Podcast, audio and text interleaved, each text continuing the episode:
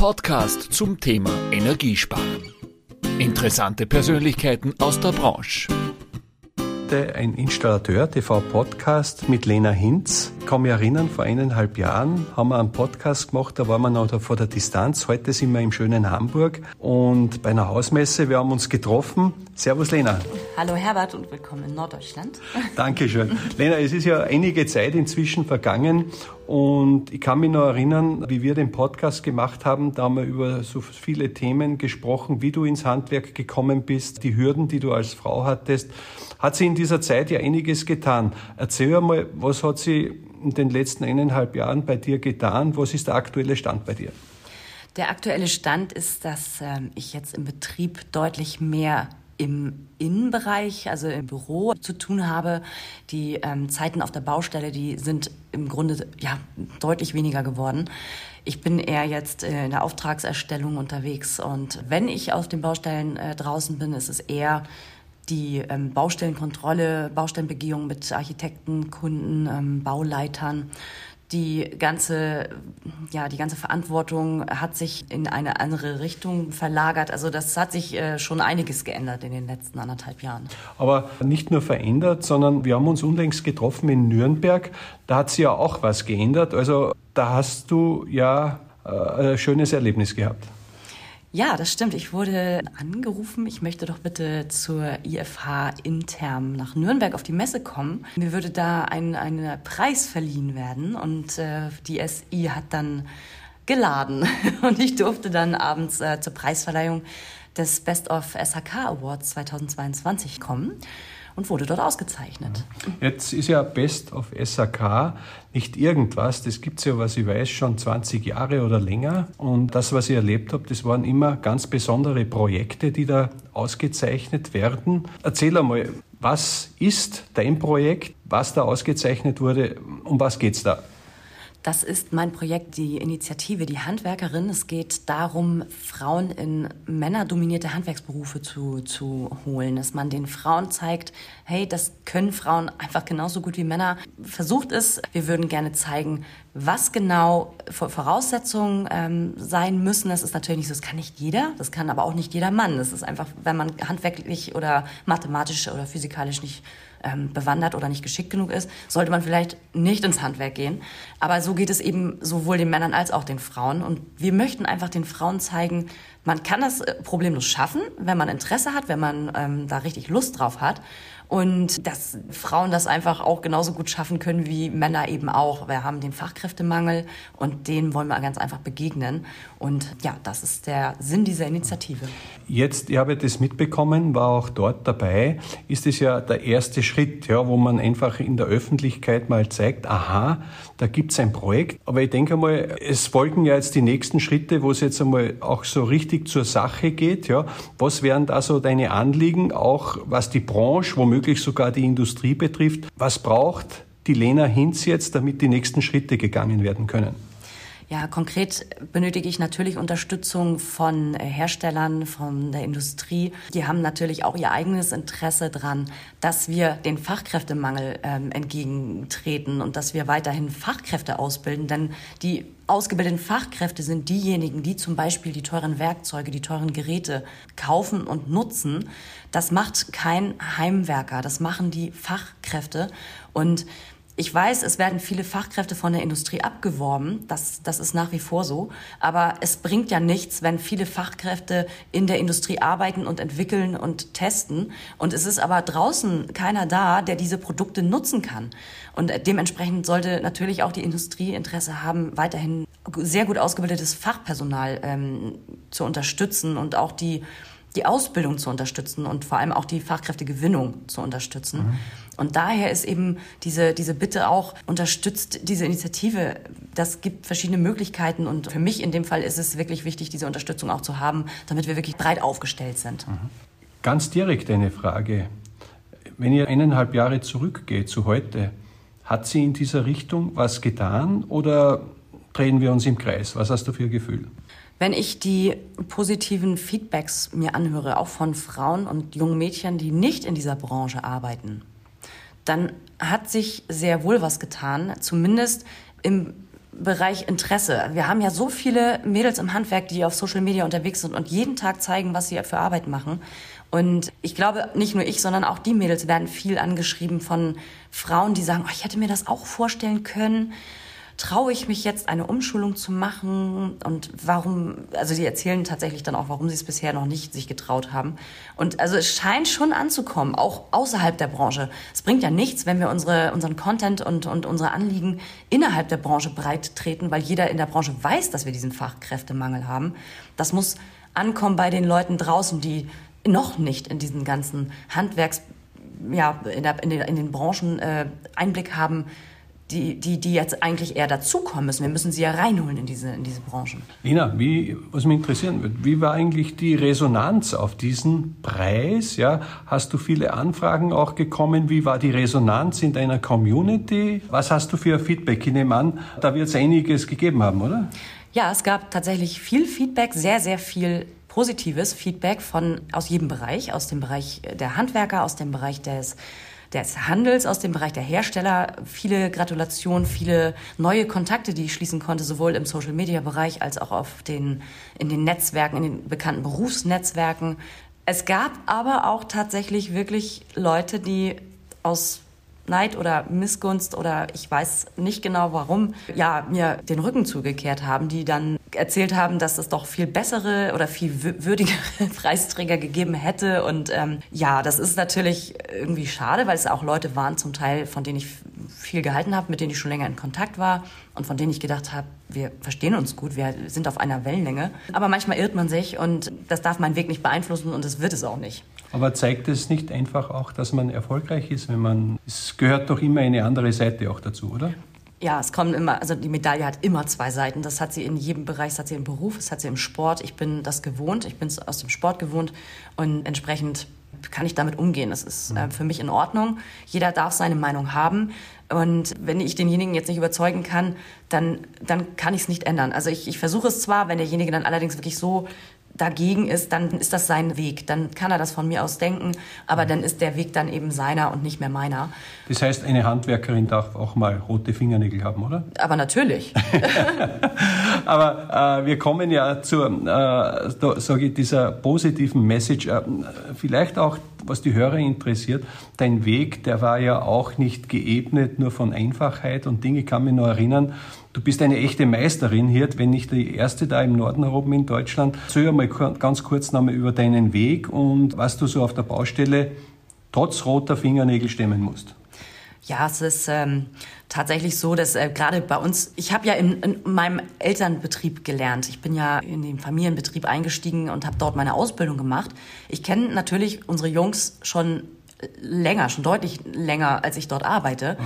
Und die wissen zwar, was ich beruflich vorher gemacht habe, ja, das jetzt äh, diese äh, im, im, medizinischen, im Gesundheitswesen, oh, wissen aber auch, ich war bei der Bundeswehr und haben schon eine Ahnung davon, dass ich in Männerdomänen ganz gut klarkomme. Ich komme zurecht.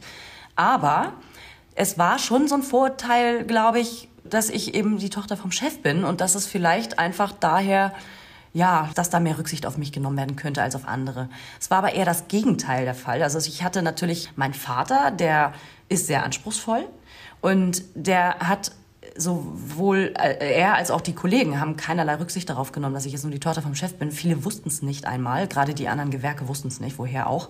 Ich habe zu dem Zeitpunkt noch ähm, einen anderen Nachnamen gehabt. Das war für mich positiv. Ich wollte nie bevorzugt behandelt werden. Und somit habe ich genau die gleiche Ausbildung durchlaufen wie jeder andere eben auch. Ich wurde nicht irgendwo gepampert, sage ich mal. Und ich hatte auch in meiner Meisterprüfung keinen kleine, keinen kleinen Knopf im Ohr, wo mir die Lösungen vorgeflüstert wurden. Das musste ich schon ganz alleine machen. Und ich selber bin sehr, sehr, sehr ehrgeizig und habe auch ganz hohe Ansprüche an mich selbst, was meine Leistung angeht. Und war eher selbst dabei, mich zu kasteien, sage ich jetzt mal, was diese Leistung auf den Meister, Meisterschule angeht, aber auch schon im, im Bereich äh, als Azubi. Und ähm, es hat sich aber ausgezahlt. Es hat sich ganz einfach ausgezahlt, so wie sich bei jedem Fleiß einfach irgendwann auszahlt.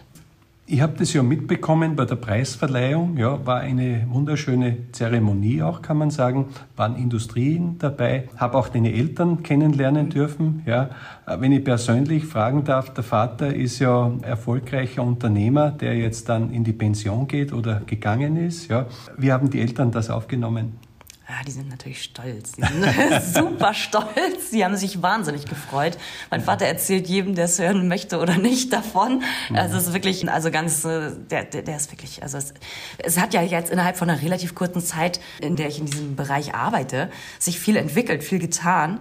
Und das ist natürlich für ihn echt super. Er hat eine Tochter, er hat zwei Töchter. Mhm. Eine arbeitet allerdings in einem ganz anderen Bereich. Und die zweite Tochter übernimmt jetzt diesen Betrieb. Mein Vater ist seit Februar offiziell in Rente und äh, unterstützt mich natürlich trotzdem nach wie vor mhm. so weit wie es geht, so wie er kann und so wie er möchte. Aber die Verantwortung hat sich verlagert und auch das macht ihn stolz. Er freut sich einfach wahnsinnig, dass dieser Betrieb jetzt in Familienhand bleibt. Jetzt muss man ja auch dazu sagen, wir leben in der Zeit, wo du jetzt, sage ich, voll reingewechselt hast in der Branche, in keiner einfachen Zeit. Die Themen, die spreche ich gar nicht an, die wissen wir alle, ja. Aber du bist ja jetzt auch, sage ich unter Anführungszeichen, nicht nur Handwerkerin, sondern du hast ja auch die Verantwortung für die Firma mit allem, was du tust oder nicht tust, auch äh, mit den Leuten. Wie kommst du damit zurecht? Hast du dich strategisch auch, was die Digitalisierung betrifft, wir haben darüber mal gesprochen, auch aufgestellt? Hast du das auf die Reise mitgenommen? Was hat sie da getan bei dir? Ja, absolut. Man muss dazu sagen, wir sind ein sehr junges Team. Ich bin die Älteste mit meinen 38 Jahren und die Jungs von, in unserem Betrieb, die alle eine Familie, die haben eine, ein eigenes Haus und da hängt natürlich ein wenig was dran. Ich werd, also ich bin mir meiner Verantwortung da jeden Tag durchaus bewusst und äh, tue mein Bestes, da äh, diesen, diesen Betrieb bestmöglich durchzuführen. Wir haben alle sehr gut zu tun, das wird ja jedem so gehen und das ist auch gut so. Jetzt muss man natürlich schauen, dass man diese Gegebenheiten, die jetzt aktuell so auf einen einpurzeln, ob das jetzt Corona ist oder eben der Krieg in der Ukraine, dass man reagiert, dass man den Betrieb in die richtigen Fahrwasser lenkt. Die Dinge ändern sich derzeit sehr schnell und wir müssen schauen, dass wir da, dass wir da einfach auch mit reagieren und nicht in unseren alten Fahrwassern bleiben, die jetzt aktuell nicht funktionieren, nicht mehr funktionieren. Und die Digitalisierung, die ist unabhängig von Corona oder diesem, diesem unsäglichen Krieg einfach Stand der Dinge. Also man, man muss da einfach mitziehen und wir sind da auch voll bei. Wir, wir rüsten unsere Monteure mit Tablets aus. Wir haben Programme umgestellt, neue Programme, die jetzt äh, diesen Betrieb ja im digitalen Bereich einfach unterstützen. Weg von Unmengen an Papierkram und das äh, soll natürlich den Betrieb einfach oder die ganzen Arbeitsschritte deutlich vereinfachen und vor allem beschleunigen. Mhm. Ich entnehme ja auch, wir haben jetzt eineinhalb Jahre auch das Installateurfrühstück auf Clubhouse. Ja.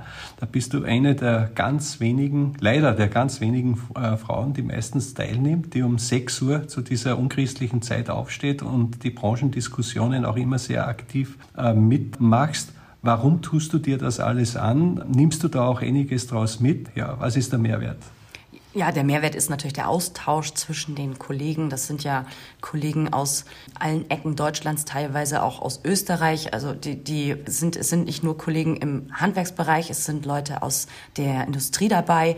Und so wird jede Sichtweise beleuchtet und auch gesagt. Und das, man nimmt da ganz viel von mit. Man, man, man versteht auch jetzt dann dadurch die ganzen anderen Sichtweisen, was im Handwerk vielleicht anders gesehen wird als in der Industrie. Und, und dementsprechend kann man dann vielleicht auch mal, wenn man dann ähm, überhaupt diese anderen Sichtweisen hören möchte, auch ganz viel davon mitnehmen und dann auch mehr verstehen. Und vielleicht, das, das fördert einfach dieses Miteinanderarbeiten mhm. und nicht nur jeder äh, macht sein Süppchen, sondern man rückt enger zusammen. Man kann viel besser reagieren auf diese schnellen Veränderungen, die ja aktuell äh, ja diese Zeiten einfach so mit sich bringen.